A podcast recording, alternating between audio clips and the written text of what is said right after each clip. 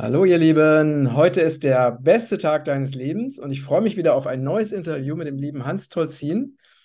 Herzlich willkommen, lieber Hans. Das Hallo Matthias. Schon, hey, das ist, glaube ich, schon unser viertes Interview oder so. Ähm, und wir re sprechen regelmäßig immer mal so einmal im Jahr. Und du bist ja äh, bekannt als, äh, als Impfexperte, als auch als Pandemie-Experte. Und äh, heute sprechen wir über deine neuesten Erkenntnisse äh, um auch die gesamtpolitische Lage und auch die Verbindung zwischen der gesamtpolitischen Lage und der geopolitischen Lage und auch dem, dem Pandemie- und Impfthema herzustellen.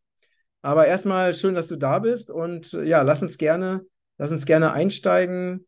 Was, was hast du durch deine, durch deine Analysen rausgefunden? Du meinst jetzt in Bezug auf, auf äh, die aktuelle C-Impfung oder, oder allgemein? Genau, also auf, auf, ne, du studierst ja das Thema Pandemien schon sehr, sehr lange. Ich äh, habe ja auch deinen ne, dein Newsletter und deine Broschüren äh, haben wir auch schon lange bei uns im Shop verkauft und deine Bücher. Und ähm, das ne, war ja so, dass mal, diese, diese Vorgänger Pandemien, da, die waren ja noch im Vergleich zu dem, was jetzt kam, waren die ja noch relativ harmlos. Und ähm, während die letzte dann, wo ich am Anfang ja auch dachte, ja, das wird wieder sowas wie Schweinegrippe oder Vogelgrippe, nicht ja. so wild, ne? Und ja. das ist ja aber dann ja in was ganz anderes ausgeartet. Und ähm, was sind denn die Erkenntnisse, die du aus diesen, ja, ja, Daraus, daraus gewonnen hast? Ja, okay. Also so Januar, Februar 2020 als das losging mit Corona, da dachte ich, ach, das kenne ich ja schon alles, ja. Haben, war, ist alles schon da gewesen.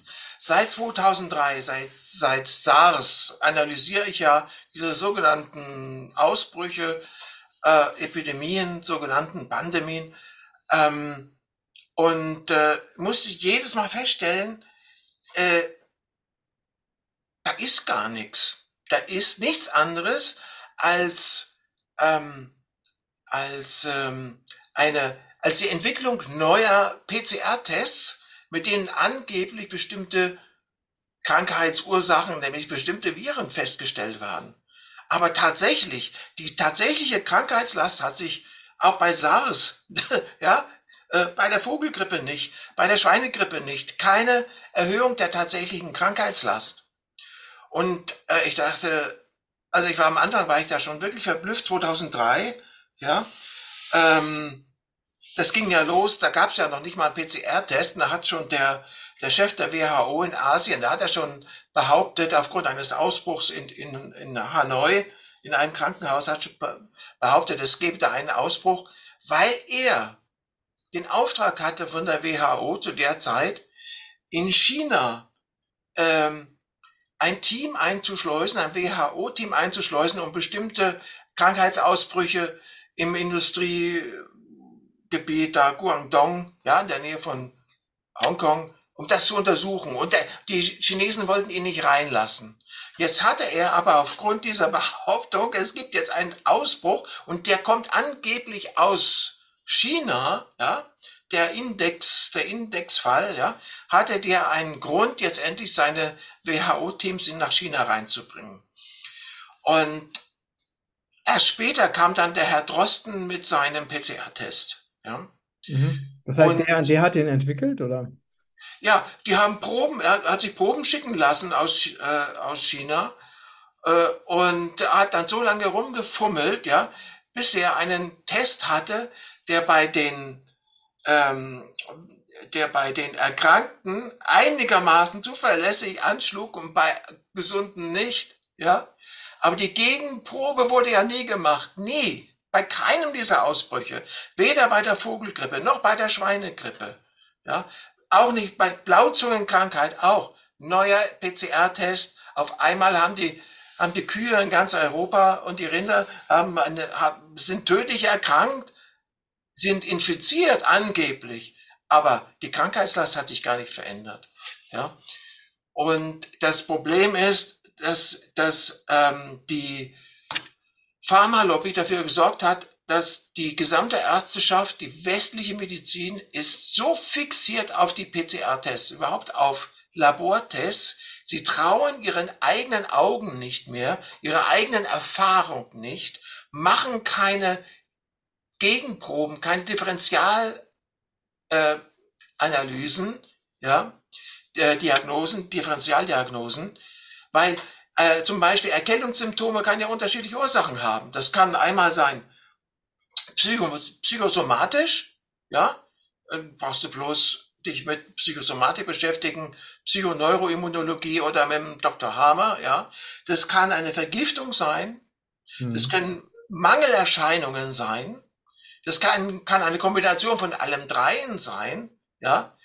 Ähm, oder es könnte aus Sicht der Schulmedizin auch eine Infektion sein, aber äh, das wird ja gar nicht überprüft. Welcher Arzt traut sich denn noch, ja, ähm, eine Differentialdiagnose zu machen? Er kann das auch gar nicht. Er hat ja gar keine Zeit, weil er muss seine Patienten aufgrund des Abrechnungssystems im Fünf-Minuten-Takt durchschleusen. Ja?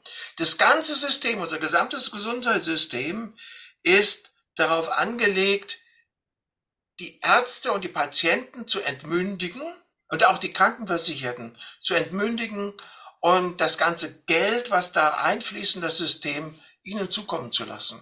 Ja? Mhm. Und die Menschheit gleichzeitig kränker zu machen. Ja?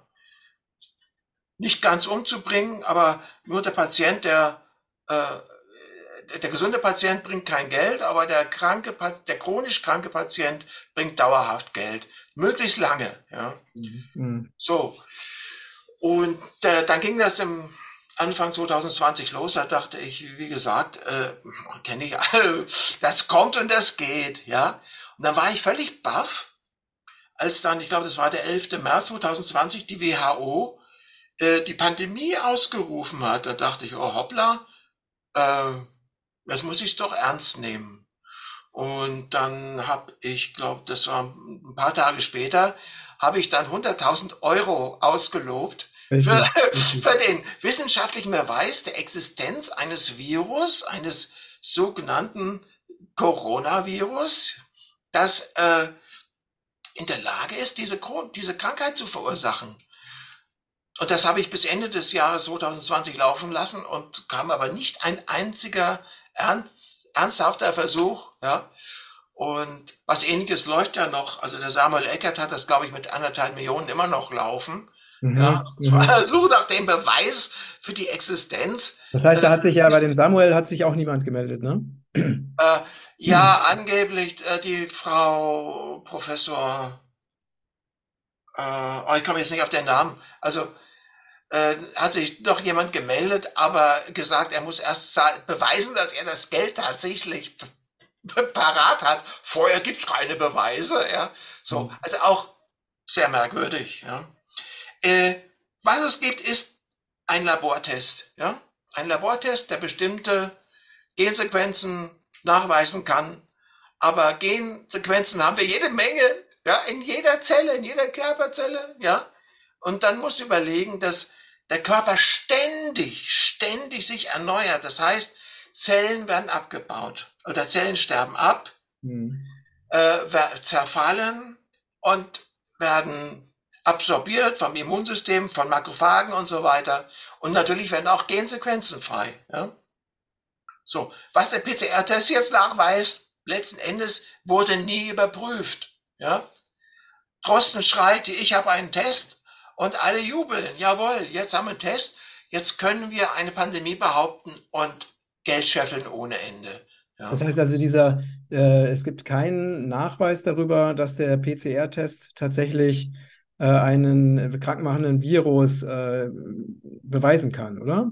oder? Also du müsstest ja, du müsstest ja aus äh, erkrankten Personen müsstest ja diese Partikel äh, isolieren, das heißt hochaufreinigen, weil der Virologe versteht unter Virusisolation was ganz anderes als du und ich mit unserem gesunden Menschenverstand. Darum sage ich hochaufreinigen. Das heißt, du musst, du musst dann diese Partikel, die müssen ja alle gleich aussehen, das kann man mit dem Elektronenmikroskop überprüfen. Ja, die müssen auch die gleiche Dichte und, und die gleiche Größe haben und die gleichen ähm, die gleichen Gensequenzen in ihrem Innern. So, und dann, wenn du dessen Reinform hast, eine Reinkultur und das, in, und das lässt du jemand anderen einatmen. Du sprühst jemanden damit an, mit einem Aerosol an und der wird verlässlich krank, dann kann man sich überlegen, ja, das könnte eine Übertragung sein, ja. Äh, aber solche Versuche hat es gegeben, zum Beispiel bei, bei der spanischen Grippe hat es das tatsächlich gegeben in den USA, ja. Da wurden Dutzende von, von äh, Soldaten äh, die durften sich freiwillig melden. Das waren, äh, die waren wegen irgendwelchen Dienstvergehen, waren die eingeknackt. Ja? Die durften sich melden und dann ähm, mussten die sich den äh, sterbenden Patienten aussetzen und die haben die angehustet und, und alles Mögliche und mit denen minutenlang gesprochen und mussten ihnen ins Gesicht husten und, und so weiter. Ja? Die, hat nicht funktioniert. Nicht ein einziger wurde krank. Bei der spanischen Grippe, und die war ja angeblich die schlimmste Influenza-Pandemie aller Zeiten. Ja? Mhm. Und ähnlich ist es auch bei Corona. Ja? Also, ähm, also das ist ein ganz großer Bluff oder Bluff. Aber ähm, und wird aus, also sagen wir mal so, der Bluff funktioniert, weil die Menschheit irgendwie affin oder empfänglich ist dafür. Ja? Wir haben einfach nicht, nicht verarbeitete Ängste vor Krankheit, vor Tod, ja, äh, äh, vor der Hölle, ja. Früher war das die katholische Kirche, ja. Die hat gesagt, äh, wir sind, wir sind ausgeliefert, äh, Dämonen und Teufeln, überall um uns herum kann man nichts sehen, aber äh, wenn du nicht ähm, die Beichte, äh, wenn du nicht die Beichte äh, äh, äh, empfängst äh, und, und nicht spendest, dann kommst du in die Hölle. Ja, so. Die katholische Kirche hat jetzt äh, viel weniger Macht, aber die Virologen sind an deren Stelle getreten. Ja. Es hat ja, es hat ja aber auch viel mit äh, damit zu tun, dass ja dieses, dieses ganze Thema, ne, also äh, Viren und dass Viren Krankheiten verursachen und so, wir sind ja damit aufgewachsen. Ne? Also das wurde uns ja, wir haben ja, sag mal, in, in dem normalen System haben wir ja nie andere Informationen bekommen. Also das heißt, äh, in der Schule, äh, in Gesprächen, in den Zeitungen, in den Medien. Also das ist ja, das hat ja auch eine Vorgeschichte, dass eben diese ne, diese Pandemie oder Plandemie einfach so verkauft werden konnte, weil, weil Menschen ja seit, also ich kann mich nicht erinnern, also wenn ich mir nicht alternative Informationen gesucht hätte von mir aus, wie zum Beispiel bei dir, ne, dann würde ich vielleicht möglicherweise immer noch an das glauben, was halt alle sagen und was man auch überall nachlesen kann. Und das wurde ja über Jahrzehnte wurde ja diese Theorie, dass Viren Krankheiten verursachen, wurde ja uns so eingebläut, dass die ja schon tief im Unterbewusstsein verankert ist. Ja. aber nicht erst seit heute. Das ist schon länger so, weil ich habe mich schon öfters gefragt, wie sich die, diese Infektionstheorie überhaupt durchsetzen konnte. Und das hat einmal mit der katholischen Kirche und diesen seit vielen Generationen geschürten Ängsten zu tun. Ähm, und zum anderen mit, mit, der, mit dem Militarismus des 19. Jahrhunderts, weil diejenigen, die das erforscht haben, zumindest in Deutschland, waren in der Regel Militärärzte. Ja? Und äh, es gab diese Spannung zwischen äh, Preußen und Frankreich und auch zwischen Preußen und, und Bayern. Und das hat sich dann auch äh, in der Wissenschaft irgendwie niedergeschlagen. Es gab einen Wettlauf darum, wer als erster die bestimmten, äh, bestimmt, also die, die Krankheitskeime bestimmter Krankheiten findet, ja. Und, ähm, und da gab es dann überhaupt keine, keinen Zweifel daran, dass das, ja, dass das, was man dann findet, weil zur gleichen Zeit sind ja die, sind ja die Lichtmikroskope so verbessert worden, dass man tatsächlich im entzündeten Gewebe Bakterien finden konnte. Ja? Und später im entzündeten Gewebe äh, Partikel, die noch viel kleiner sind, finden konnte, wobei man aber vorher schon, vor der Entwicklung des Elektronenmikroskops, sich völlig sicher war, dass es diese Partikel gibt und dass diese krankheitsursachend sind. Ja? Und ich habe mich oft gefragt, wieso hat es funktioniert, ja? Mhm. Und das ist einfach, ich glaube, da, da, da muss die Menschheit durch oder musste da durch, ja? Das, äh, um, um herauszufinden, dass letzten Endes ähm, nicht die äußeren Umstände äh, über unser Leben entscheiden, sondern äh, dass wir uns unserer mm, Quelle, unserer Macht, ja, unseres, unseres eigentlichen Wesens, unseres Ursprungs bewusst werden. Mhm. Ja. Mhm. Und zwar ist es so, ich meine, es läuft ja so, auch auf spiritueller Ebene, leider, ja, werden wir nur durch Leiden klüger.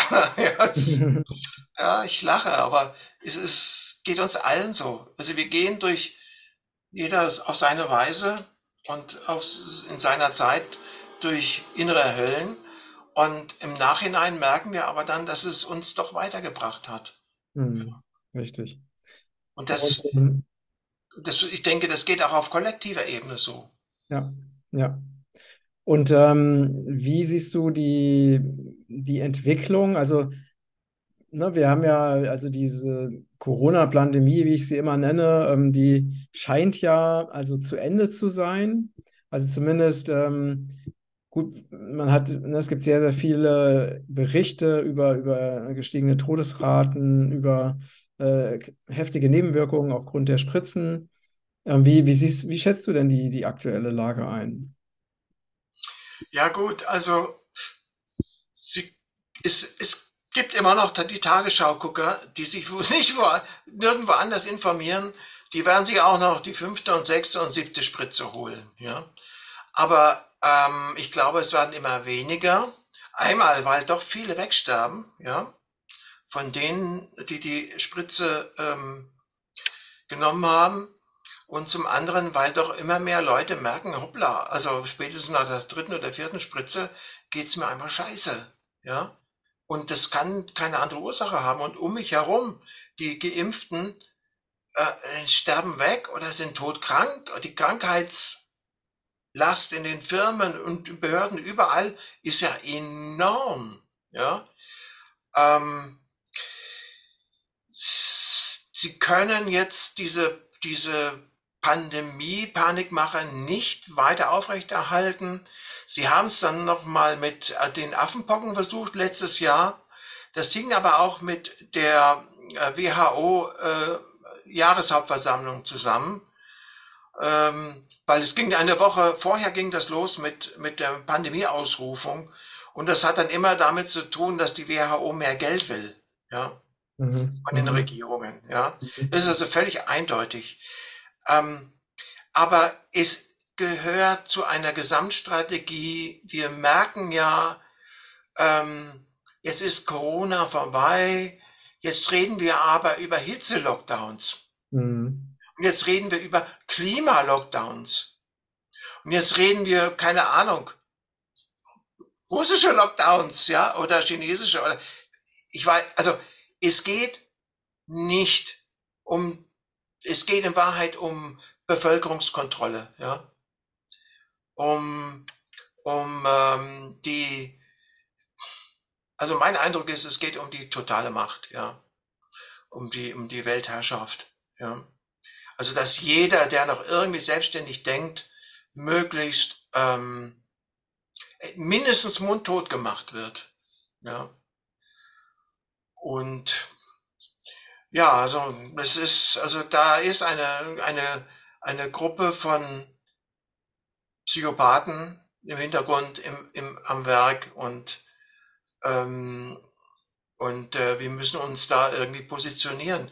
Die spirituelle Seite ist, ähm, dass niemand mehr daneben stehen und zuschauen kann, weil es andere betrifft, weil es betrifft jeden.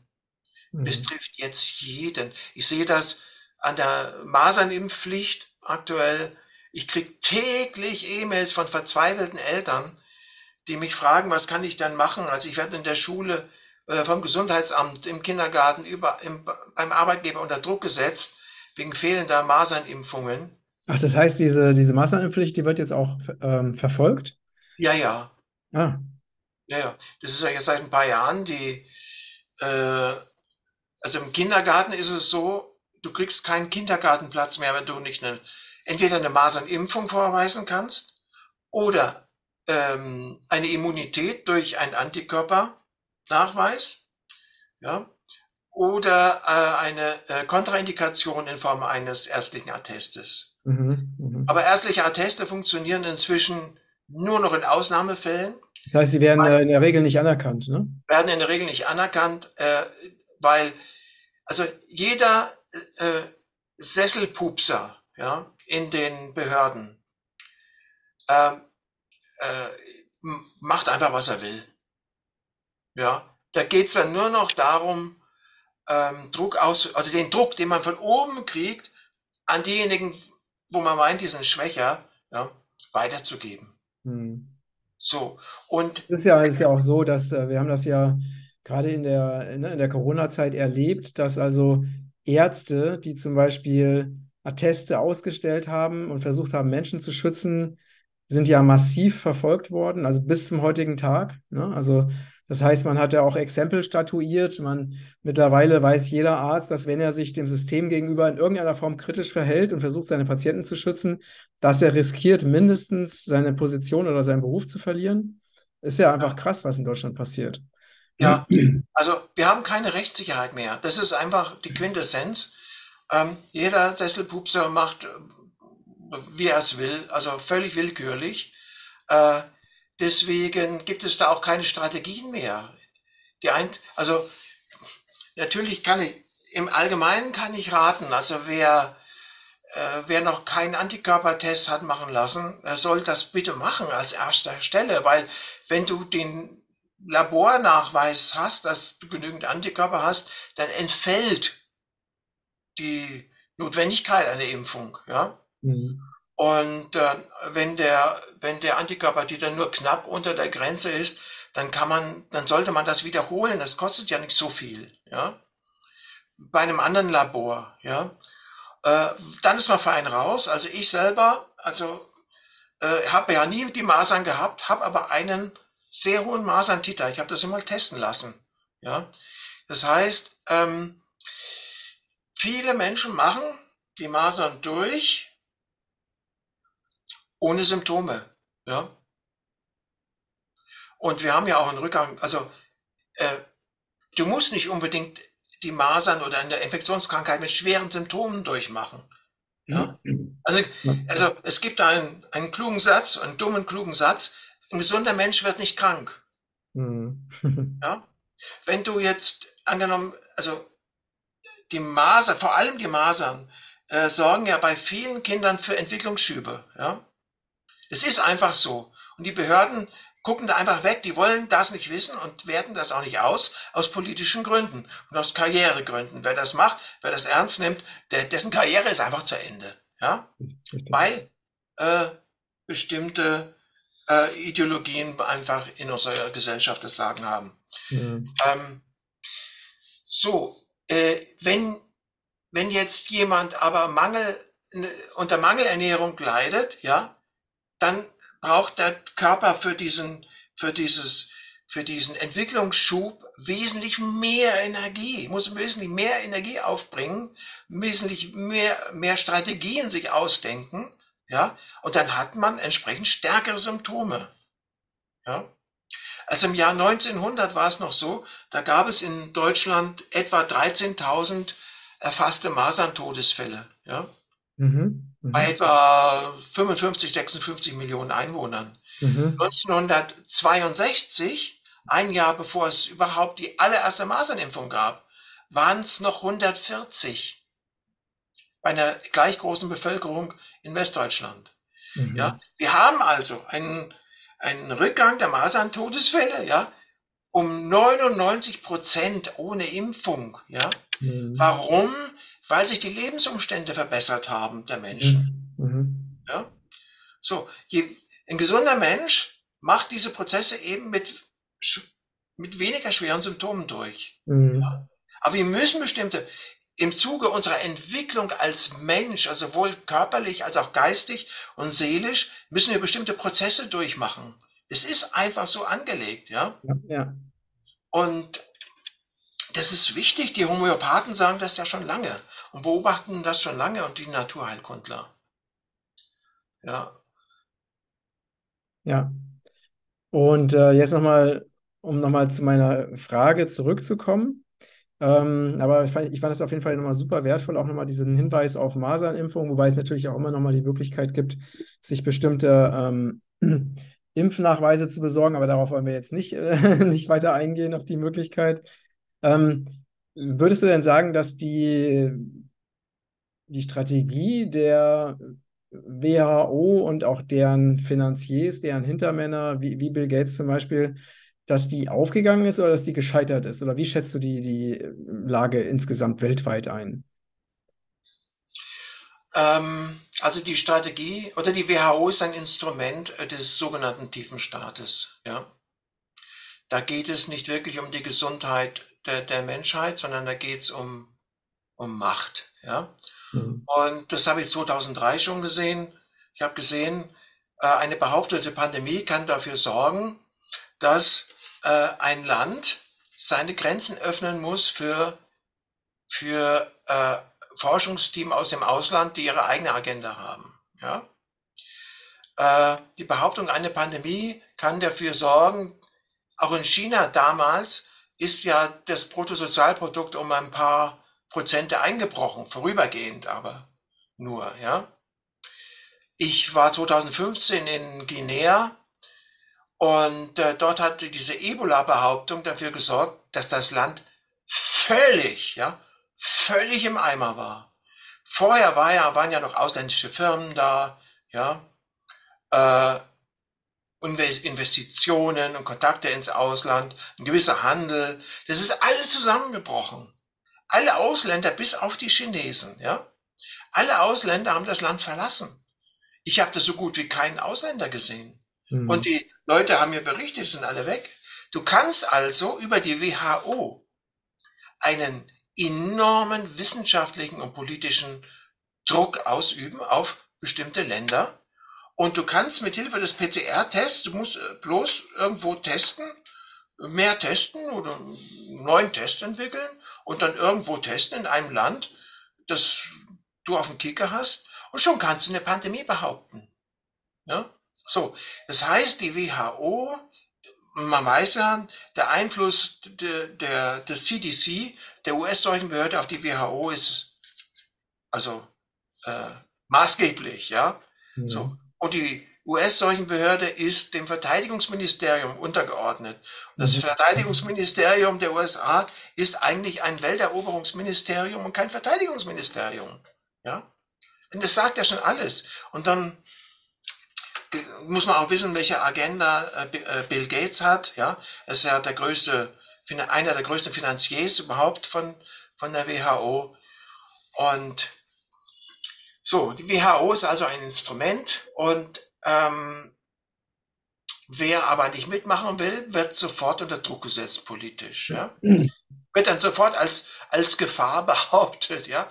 Äh, ähm, was, du machst keine Lockdowns, dann müssen wir die Grenzen schließen und die Flüge streichen, weil du bist ein Herd, das, äh, ein Krankheitsherd. Ja? Mhm. So, im Kleinen wie im Großen.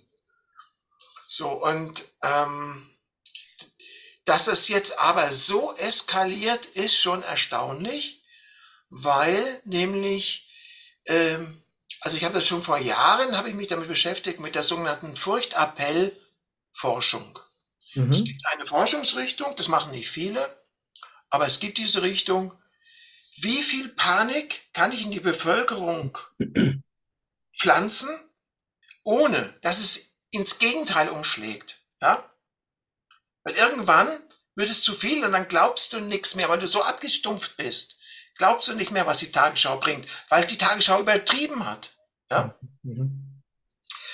Und im Moment, das ist ja das, was auch Peter Denk in den Sendungen mit dir äh, schon mehrfach erwähnt hat, das sehe ich auch so, äh, dass es sich im Moment so überschlägt. Mhm. Ja, die, diese, diese Gründe, warum wir in Panik äh, bleiben sollen, warum wir zu Hause bleiben sollen, warum wir auf unsere Grundrechte verzichten sollen, die Gründe dafür, die überschlagen sich. Also äh, da ist es dieses Virus, dann ist es jenes Virus und dann nochmal ein Virus und dann ist es das Klima und dann, dann sind es die bösen Russen womöglich noch und äh, äh, Hitze, Hitze-Lockdown, ja, immer wieder was Neues, ja. Ähm, das ist interessant. Ich glaube, dass die Agenda derjenigen, die ähm, das forcieren, ja, weil das kommt ja nicht von alleine. Also klar, auf der einen Seite ist die Menschheit affin, also empfänglich für, für sowas. Auf der anderen Seite haben wir einen bestimmten Prozentsatz an Narzissten und Psychopathen, an Egoisten in der Menschheit. Ja? Ist einfach so. Mhm. Und ein Narzisst und ein Psychopath, die sind Experten, autodidaktische Experten darin, Menschen zu manipulieren. Und zwar so, ja, dass sie die Kontrolle haben, mhm. Kontrolle behalten. Ja? Und natürlich äh, gibt es da auch Gründe, warum jemand zum Narzisst oder zum Psychopathen wird. Das sind dann Kindheitstrauma. Der Narzisst wurde als Kind nicht gesehen und zwingt jetzt die ganze Welt, ihn anzugucken. Er steht auf die Bühne und alle müssen ihn bewundern. Ja. Und damit er das schafft, muss er in der Pyramide der Macht, ja, muss er möglichst weit nach oben kommen. Mhm. Der Psychopath ist etwas anders gestrickt. Der hat ein Traumata, äh, also dem, der, also so wie ich das jetzt definiere. Das, man kann die Begriffe, man kann da sicherlich ganze Bücher drüber schreiben. Also wie ich das verstehe, äh, hat er ein Traumata im Zusammenhang mit ähm, ausgeliefert sein und äh, Ohnmacht erlebt. Mhm. Mhm. Und aufgrund der Umstände und seiner charakterlichen Konstitution ähm, hat er ein Muster entwickelt, um diesen Schmerz, es ist ja ein, seelischer Schmerz, ja, der da entsteht. Wenn du nicht gesehen wirst als Kind, erzeugt das Schmerz. Mhm. Wenn du, wenn du ausgeliefert bist und ohnmächtig bist und, und äh, dann erzeugt das Schmerz, ja, weil deine Bedürfnisse als Kind nicht, nicht nicht gestillt werden, sowohl emotional als auch körperlich. Erzeugt der Schmerz, weil der Schmerz zeigt uns ja, da ist was nicht in Ordnung, ja. Mhm. Wir müssen etwas verändern und als Säugling kannst du nichts verändern, ja. Du kannst nur schreien oder, mhm. mhm. ja, oder versuchen, demjenigen, der die Macht hat, zu gefallen. Ja. ja. ja. So, ähm, die haben diese Traumata und versuchen, den Schmerz dieser Traumata irgendwie in Schach zu halten durch ihr Verhalten, durch das durch Muster, die sie entwickelt haben. Und der Psychopath will die absolute Kontrolle. Ja? Weil wenn er, er, er lebt in der Illusion, wenn er sein Umfeld, sein soziales Umfeld unter absoluter Kontrolle hält, dann kann er sich sicher fühlen, dann muss er diesen Schmerz nicht fühlen. Das kann man nachvollziehen, weil jeder von uns hat das ja so ein bisschen mhm. erlebt, ja. Mhm. Jede, jede Form von Traumata in irgendeiner, in irgendeiner Form, aber ob das jetzt pathogen, also krankhaft wurde oder krankhafte Ausmaße annahm, das, das ist ja nicht automatisch. Das hängt von vielen Umständen ab. Mhm. So, also es gibt diese Psychopathen, es gibt diese Kontrollfreaks, es gibt Kontrollfreaks, die schaffen es wirklich, andere zu manipulieren und sich in der Macht, Machtpyramide nach oben zu bewegen. Und der Psychopath im Gegensatz zum Narzissten, der hält sich im Hintergrund. Das ist die graue Eminenz hinter dem Thron. Der Narzisst sitzt auf dem Thron mhm. und der mhm. Psychopath steht hinter dem Thron im Schatten. Ja, hat aber die Zügel in der Hand. Mhm. Der Psychopath will nicht im Licht stehen. Darum hören wir auch so wenig von gewissen Familien, von denen wir wissen, dass sie zu den mächtigsten und reichsten gehören. Ja, also von Familie Rockefeller und Rothschild hört man zurzeit nicht so viel. Ja, die sind im Hintergrund und noch ein paar andere mehr. Ja, also ich bin da jetzt nicht der Experte. Brauche ich auch nicht. Ich muss das Prinzip verstanden haben. Ja. Mhm. Mhm. Äh, und äh, ja, der, der Psychopath, der hat ja das Gefühl, wenn er im Licht steht, ja, im Rampenlicht steht, hat er eine Zielscheibe, ja vor seinem Gesicht, ja. Deswegen bleibt er im Schatten, aber hält die Kontrolle. Solche Mhm. Menschen gibt es. Es gibt solche Menschen mit ganz viel Macht. Und natürlich jetzt so im 21. Jahrhundert sind die Methoden der Manipulation auch durch die technischen Möglichkeiten so perfektioniert, dass sie es schaffen, bisher geschafft haben, weitgehend äh, unerkannt zu bleiben oder äh, äh, sagen wir so, dass es, nicht, dass es die, die Masse nicht merkt, was da Mhm. läuft. Mhm. Ja, wie sie manipuliert werden, wie, wie wir klein gehalten werden, damit äh, die ihr Muster ausleben können. Und es, äh, das reicht. Es reicht jetzt und es ist jetzt auch bald zu Ende. Wie, wie kommst du darauf, dass es bald zu Ende ist? Also, wie kommst du zu der Annahme?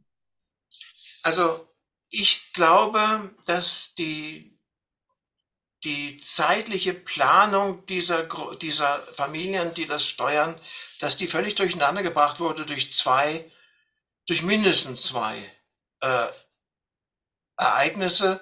Das eine war am 31. Dezember 1999 hat ein gewisser Herr Putin in Russland die Macht übernommen. Mhm. Und er hat die, das Ausbluten der, der äh, russischen, Wir russischen Wirtschaft beendet. Ja? Dieses, dieses Aussaugen ja? durch westliche Konzerne und NGOs, ohne dass die Bevölkerung was davon hatte. Er hat seine Oligarchen diszipliniert. Und innerhalb weniger Jahre gab es einen gewaltigen Aufschwung in Russland. Das ist ein Phänomen. Ja? Und er hat auch die westlichen NGOs mit der Zeit alle rausgeschmissen. Obwohl ja behauptet wird, dass er auch ähm, ein Zögling von Schwab ist, ne? Ja, das stimmt ja nicht. Also du kannst es bei Thomas Röper nachlesen und bei anderen, die sind dem nachgegangen. Das stimmt ja nicht. Ja. Ach so, okay. Und äh, ne, aber dass er mal mit Klaus Schwab an einem Tisch gesessen haben mag, das mag ja sein, ja. Mhm. Mhm. Ja. Aber wie Thomas Röper, das habe ich heute erst nochmal nachgelesen, wie Thomas Röper auch schreibt, also ein Journalist, den ich sehr schätze, wie er, wie er auch schreibt, die, die Russen oder überhaupt ein Diplomat, ein verantwortlicher Politiker, der setzt sich doch auch mit denen, äh, die er nicht mag, an den Tisch und redet mit ihnen, ja. Zum einen ist das eben der Sinn der Diplomatie, ja, Mhm. äh, Möglichkeiten des Interessensausgleiches zu finden. Und zum anderen, solange geredet wird, wird nicht geschossen. Mhm. Ja. Mhm. Und zum dritten, wenn du mit denen, äh, die dir nicht wohlwollen, ja, am Tisch sitzt, dann weißt du eher, was läuft, ja, als wenn du dich von ihnen fernhältst. Ja? Mhm. So. Also, ähm, ich sehe da ähm, ein, eine, ich sehe da eine Chance für die Menschheit. Ja? Es ist ja auch so, dass in Russland, also das war für mich ganz inter, interessant, auch durch Thomas Röper, wusste ich vorher nicht, Russland unterstützt junge Familien in einem Ausmaß, das können wir uns hier gar nicht vorstellen. Die kriegen auf Bundesebene, aber auch auf äh, föderale, also in den Föderationsstaaten, ja, und von den, von den Kommunen kriegen jede Menge Unterstützung, wenn junge, äh, junge Paare eine Familie gründen wollen. Ja. Das war ja in, interessanterweise in Libyen war das ja auch so unter Gaddafi. Ja, so. Jetzt die Agenda des tiefen Staates ist es aber, die Familien, familiären Werte zu zerstören. Warum? Weil, das wissen die aus ihrer eigenen Erfahrung, ja, in ihren Mhm. eigenen Familien, ja, weil ähm, labile Familien oder ähm, fehlende emotionale Bindungen zu nährenden Bezugspersonen führen zu instabilen Persönlichkeiten. Und instabile Persönlichkeiten sind leichter zu manipulieren, dahin zu bringen, dass sie eben äh, nur noch konsumieren, sowohl über Netflix und Tagesschau als auch Essen, Trinken, großes Auto und so weiter. Und über Konsum kann man diese jetzt gut, auch gut steuern. Ja? Mhm. Mhm. So. Und Russland macht das nicht. Und im Westen läuft aber diese Agenda, ja. Du kannst dich morgen zur Frau umentscheiden und übermorgen wieder zum Mann, ja.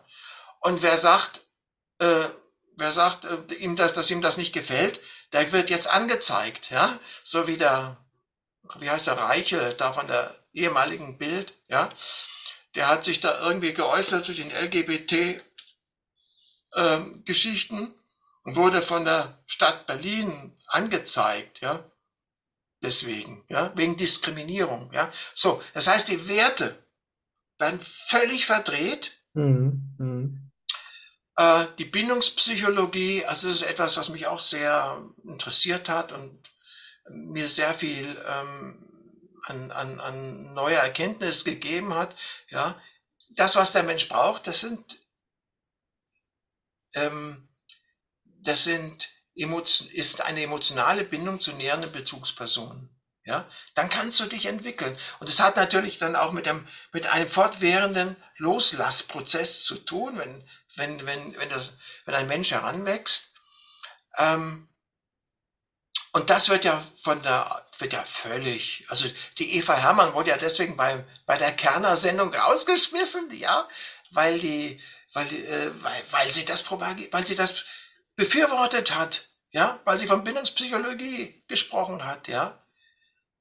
Und ah, das ist wichtig, also das zu wissen, was die Grundbedürfnisse sind und ähm, was, äh, nochmal kurz zurück. Du hattest ja, ja. Von, von, zwei Ereignissen gesprochen. Also du hast gesagt, ja, genau. das, das eine war, ne? ja, das, das, eine war Putin, ja.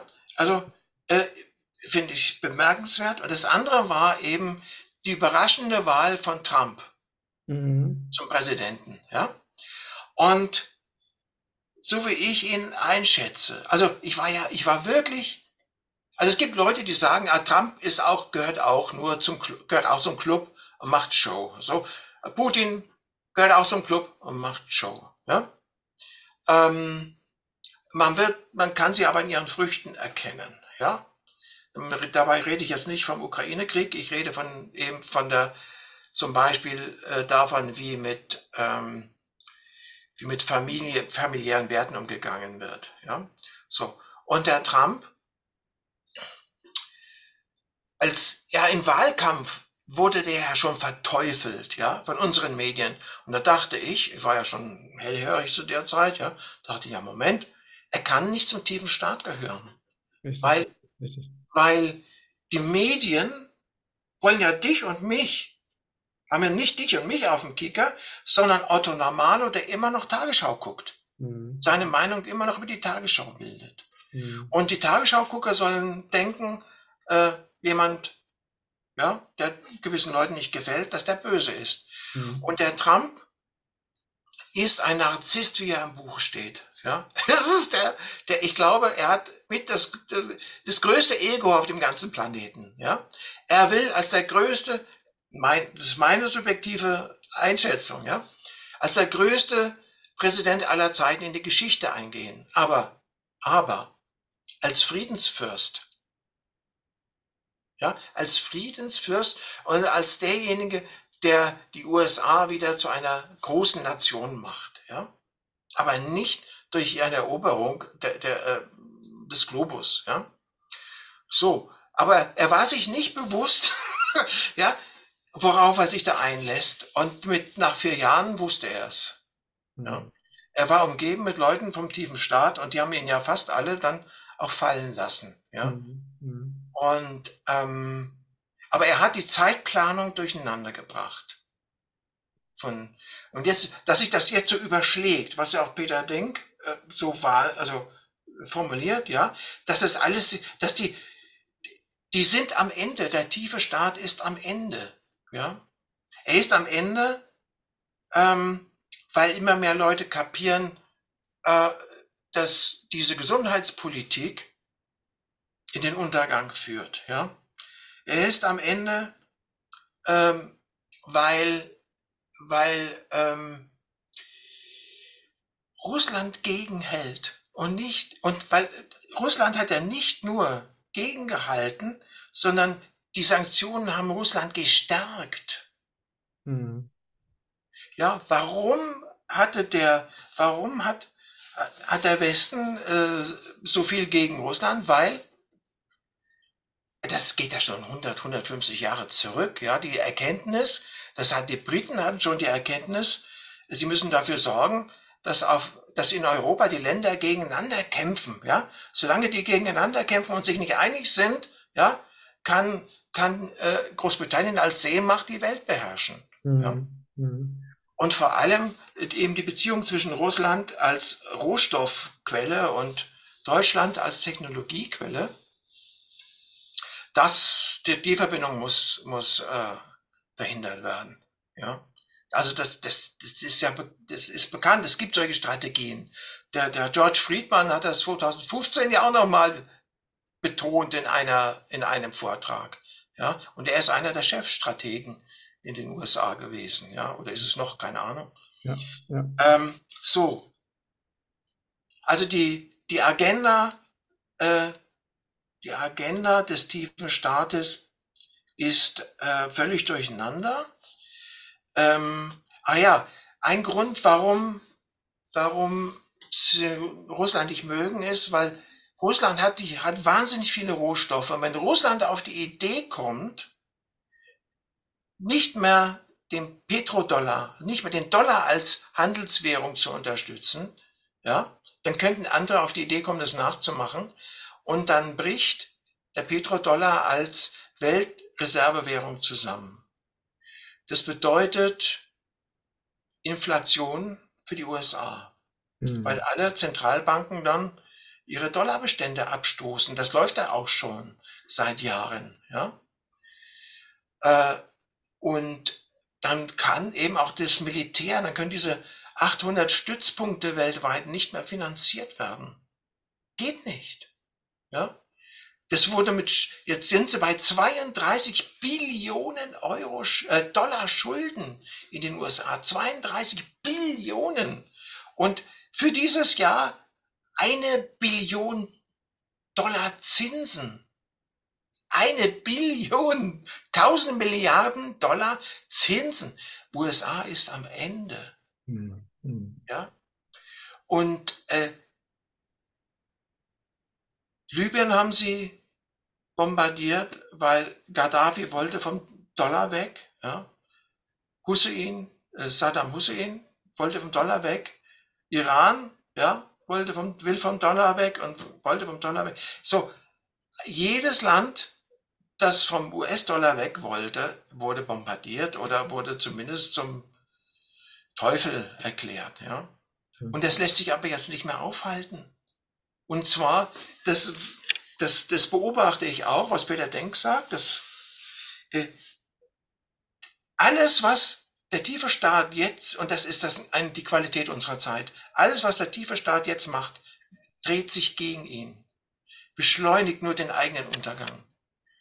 Und wir können nur hoffen, dass es, dass dieser Untergang sich nicht äh, global äußert, ja, sondern dass nur diese Machtstrukturen zerfallen und und äh, dass der Konflikt, dieser militärische Konflikt, der anscheinend nicht vermeidbar war in, in der Ukraine, ja, dass der, dass der lokal bleibt, ja. Ja. So, aber ich denke, ich bin der Meinung, hm, die UN wird von BRICS abgelöst. Es sind ja inzwischen 80 Länder, habe ich es letzt, letztlich gelesen, die Interesse haben, bei BRICS mitzumachen. Ja, ja. Eine gigantische, gigantische Bewegung, ne?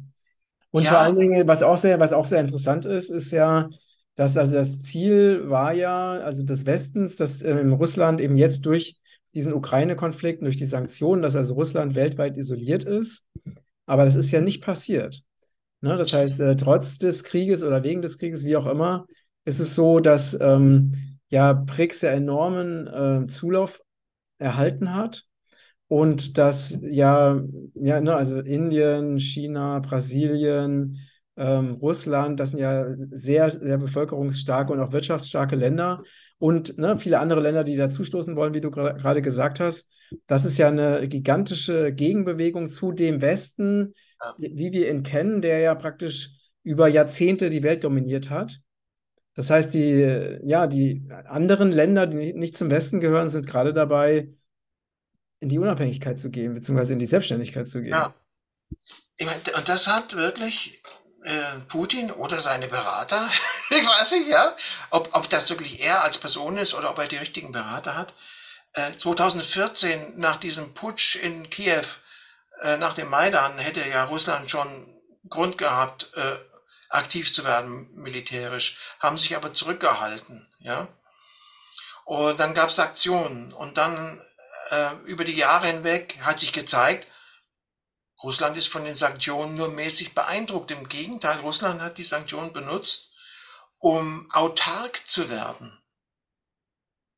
Unabhängig vom Westen zu werden. Ja, und das haben die Länder des sogenannten Südens ja jetzt auch über viele Jahre beobachten können. Und dass eben Russland äh, mit allen Ländern, ob groß oder klein, auf Augenhöhe verhandelt. Ja, im Gegensatz zum Westen. Ja, da geht es dann nur um Knechten und Ausbeuten. Ja, also wenn die EU verhandelt mit Afrika, ja, es ist ein anderer Ton oder wenn die USA verhandelt mit den afrikanischen Ländern, da wird ein anderer Ton angeschlagen, als wenn das Russland macht. Und Russland, bereits die Sowjetunion hat immer ihre Verträge eingehalten.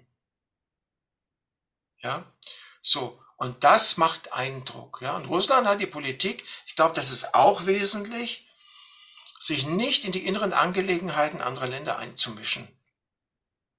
Und das wird die Welt verändern. Also Südamerika, Afrika, Asien, die werden sich alle BRICS anschließen, jetzt in nächster Zeit. Ja? Und äh, die USA, das wird eine Katastrophe. Ja? Also ich ich hoffe nicht, aber ich fürchte, es kommt zu einem Bürgerkrieg dort, ja. Weil die Republikaner und die Demokraten hassen sich inzwischen dermaßen, ja.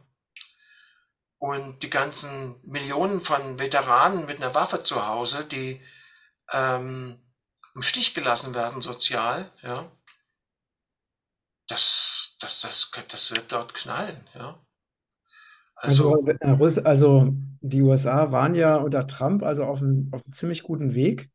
Ne? Also das erste Mal äh, wirklich, äh, Trump hat ja, ich glaube, als einziger oder als zweiter Präsident keine Kriege initiiert oder auch, ja, Kriege, ja. Ne? oder auch Kriege beendet, auch wirtschaftlich hat sich, äh, die, haben sich die USA in seiner ne, oder seiner Führung einfach sehr gut entwickelt und dann kam ja Biden und dann ist es halt alles, seitdem geht es halt komplett den Bach runter. Da, ne?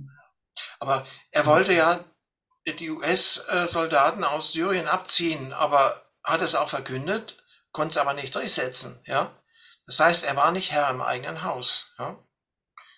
Und wenn er jetzt wieder Präsident wird, dann das wird dann spannend, was er dann macht, weil inzwischen ähm, weiß er ja, wie, wie, der Hase läuft. Ja?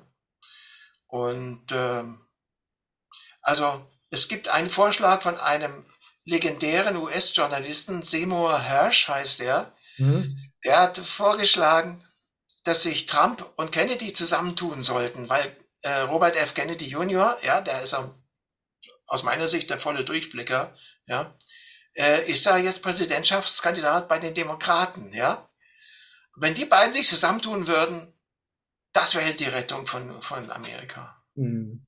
Das wird Amerika retten, ja. Mhm. Also Falls, falls ihnen denn nicht die, die Wahl gestohlen wird, mal wieder.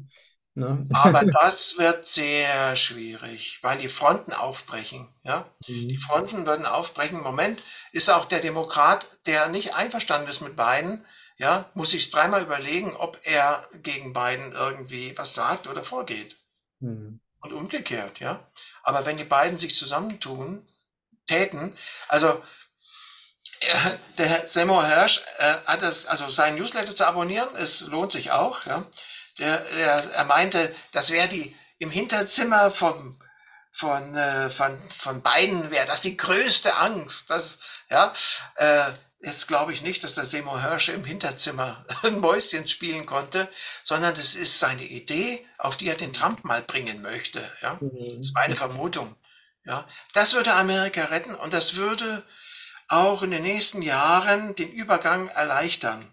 Ich hoffe, dass das was wird, ja, aber wir werden sehen, ja. Das ist ja, die Zeiten sind ja so dynamisch und die Veränderungen so schnell und Äh, das ist sehr unglaublich äh, spannend gerade, ne? Was sich so auf so vielen Ebenen Ja, entwickelt. Und es werden so viele alte Dinge, also wo wir noch vor Jahren dachten, so ist das, so sind die Systeme, so funktioniert die Welt. Das wird alles mal so gründlich durcheinandergewirbelt aktuell.